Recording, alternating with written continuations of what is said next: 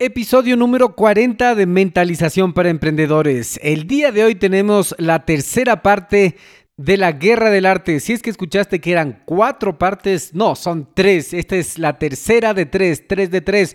Así que con este terminamos. Les recomiendo leer este libro porque es espectacular. Me acabo de leer el libro y está muy interesante, así que les recomiendo que se lean. Voy a poner las partes más importantes en este último episodio que estamos desmenuzando este libro que se llama La Guerra del Arte. Es uno de los más recomendados, siempre está en el top 10 de los recomendados para emprendedores y negocios. Así que por eso lo hemos puesto el día de hoy y el podcast empieza ahora.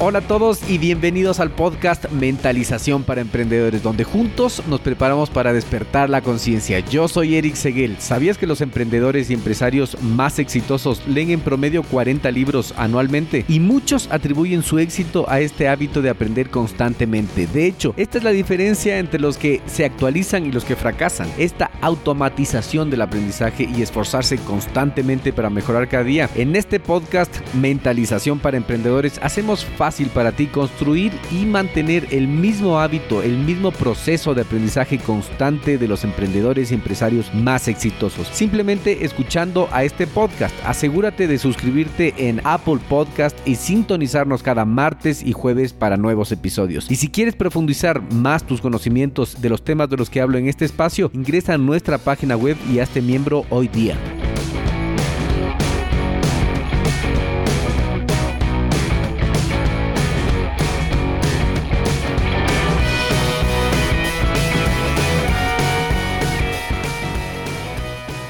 Te doy la bienvenida a este episodio número 40. Escucha esto. Una cosa es estudiar la guerra y otra vivir la vida de un guerrero. Telamón de Arcadia, mercenario del siglo IV Cristo. El día de hoy vas a aprender cómo superar tus miedos para ponerte a trabajar en construir tus sueños. Si es que eres un artista, ponerte a trabajar en tu oficio y darnos lo que tengas, dar al mundo lo que tú hayas traído en tus genes, en la mezcla de esa Genética única que tienes para que aportes al mundo con tu arte, con tu oficio, con lo que tengas que hacer.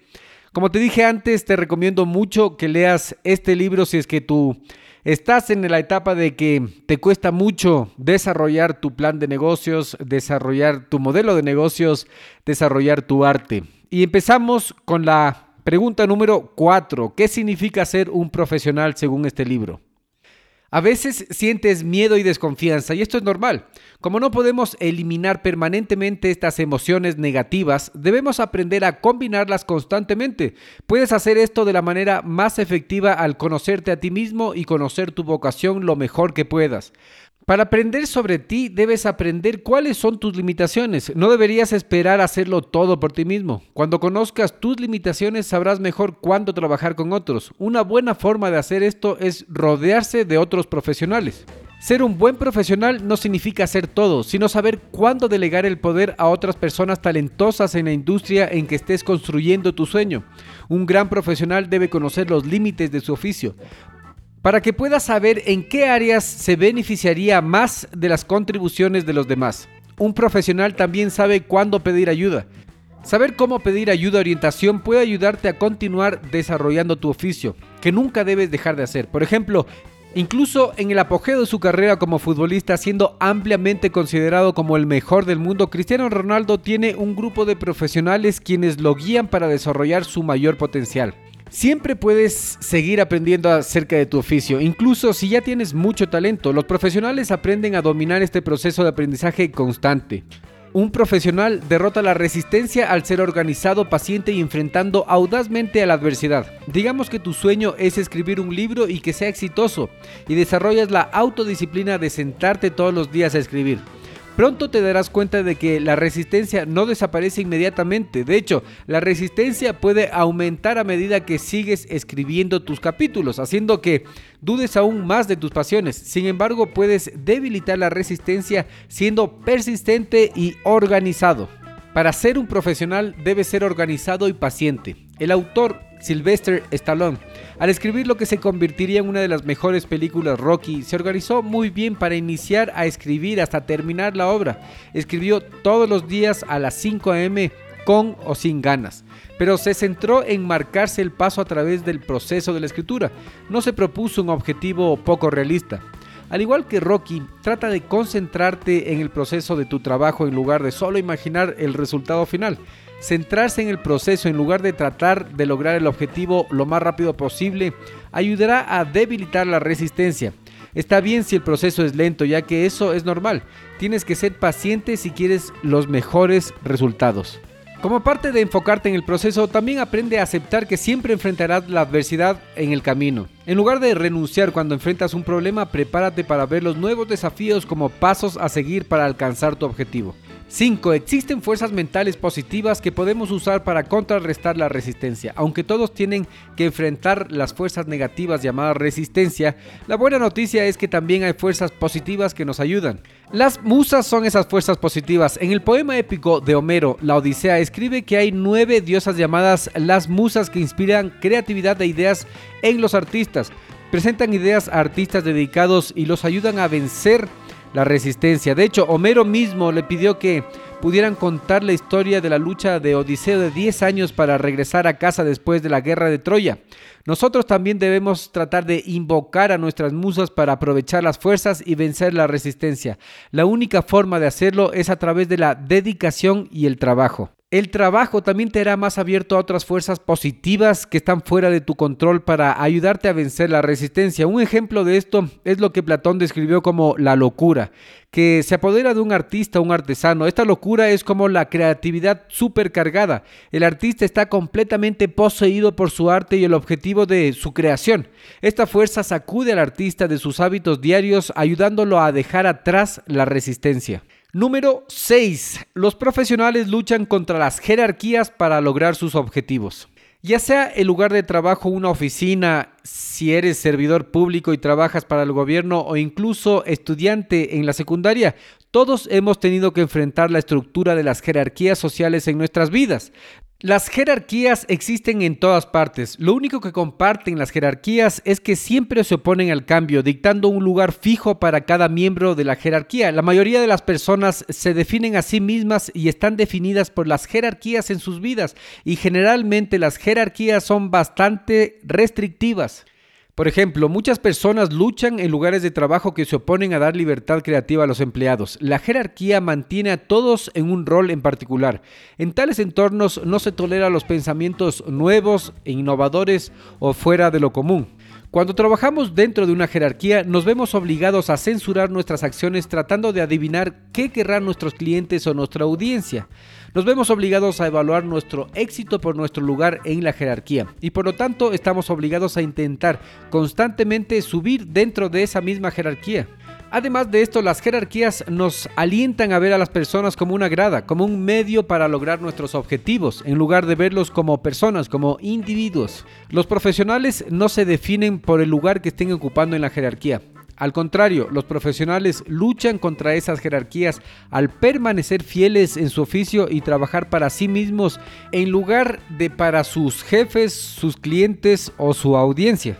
Por ejemplo, Walt Disney, un profesional excepcionalmente notable, fue un notorio perfeccionista y firme creyente en su visión.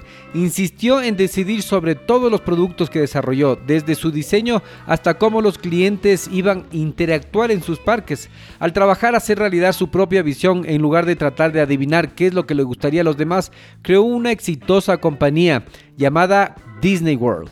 Número 7. Los profesionales se comprometen con un cierto territorio en el que trabajan para lograr su objetivo. Este es su lugar de trabajo, su taller, su cancha. Ya sea que estés escribiendo una canción exitosa o dirigiendo una película que va a ser ganadora del Oscar, cada uno tiene su propia vocación. Así que el lugar donde trabajan los profesionales, su taller, su cancha, su gimnasio, se llama su territorio. Es ahí donde desarrollan su arte. Vamos de nuevo, por ejemplo, el lugar del pintor es su taller, el territorio del futbolista es la cancha, el piloto un avión. Así cada profesional tiene que hacer de su lugar de trabajo su territorio en el cual desarrollará su arte, su oficio, su deporte o lo que tengas que aportar al mundo. Entonces, ¿cómo sabes dónde está tu territorio? En primer lugar, tu territorio es donde te sientes apoyado. En este lugar que te sientes cómodo y desafiado. Podríamos apostar que cada vez que Ronaldo fue a la cancha, se sentía mucho mejor, un mejor profesional después de haberlo dado todo. En segundo lugar, tu territorio es el lugar que exige trabajo arduo día tras día. Es como tu gimnasio o donde desarrollas tu arte, tu taller. Y en tercer lugar, tu territorio es un recurso infinito. El único límite de cuánto puede devolverte tu territorio de trabajo está determinado por la cantidad de práctica y trabajo que tú le dediques. Los profesionales que se comprometen con éxito en su territorio no solo se benefician ellos, sino que incluso dejan su aporte al mundo. Por ejemplo, el trabajo de emprendedores como Jeff Bezos, dueño de Amazon en su territorio de ventas en línea, ha cambiado completamente el mundo. Y llegamos a la parte más importante de este libro que es tan interesante que se llama El arte de la guerra. ¿Se llama así? No, no se llama así, se llama La guerra del arte. Antes quiero hacerte un llamado a la acción. Entra a cualquier plataforma que estés escuchando este programa y califique este programa con 5 estrellas porque de esa manera vas a estar ayudando a que muchas más personas se enteren de esta fuente libre de conocimiento.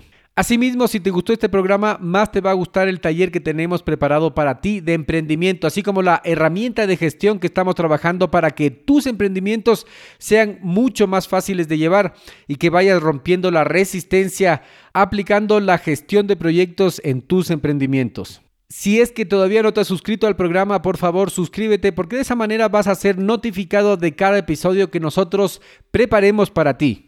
Por último, antes de la aplicación de los conocimientos de este libro a tu vida, te voy a decir que si es que tienes tu papá, tu mamá, tu hermano, tu amigo, tu vecino, tu conocido, tu compañero, cualquier persona que pueda necesitar de esta información, por favor comparte. Aplicación para la vida. Ya sea que tu objetivo creativo sea artístico como escribir una novela o orientado a negocios como administrar una nueva empresa, tendrás que enfrentar las fuerzas negativas que se oponen a tu creatividad que se llaman la resistencia. ¿Cuántas veces hemos repetido esta palabra en estos tres episodios? No sé, pero fueron muchas. Y eso es muy bueno porque ya sabes, determinas quién es el oponente interno, el enemigo. Satán. ¿Has leído ese libro? Habla exactamente de esta fuerza negativa. Sí, negativa, pero necesaria para la vida, para los emprendimientos, porque si es que no supiéramos qué es malo, tampoco sabríamos qué es bueno, ¿verdad? Para lograr estas metas lejanas que tienes es necesario derrotar estas fuerzas. Puedes hacer esto aprendiendo a identificar estas fuerzas y luego superarlas mediante el trabajo y la persistencia. Además que se supone que vas a estar trabajando en tu pasión, en tu arte, en tu oficio, en lo que eres mejor, así que a la final no va a ser tan duro este trabajo. Recuerda, empezar algo nuevo te da miedo porque te preocupa demasiado quedar mal, qué dirán los demás, fracasar, no tener plata para vivir. Bingo, estás en el camino correcto. Muchas personas sienten miedo cuando emprenden un proyecto creativo, pero no cometas el error de pensar que este miedo es una señal para darse por vencido. En cambio, comprende que el miedo es una reacción natural a la posibilidad de hacer lo que amas. Entonces, en lugar de rendirte, Piensa en ese miedo como un indicador de que estás en el camino correcto y sigue adelante porque vas a llegar. Así que prepárate para despertar.